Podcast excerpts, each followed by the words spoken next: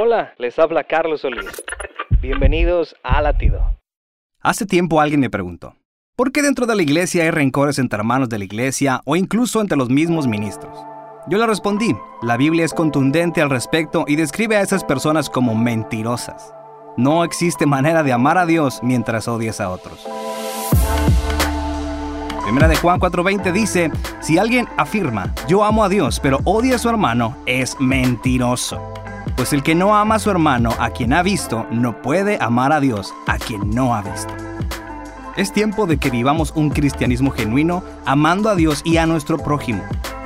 Dejar de lado las rencillas terrenales y enfocarnos en lo más importante, Cristo y su mensaje de salvación para el mundo.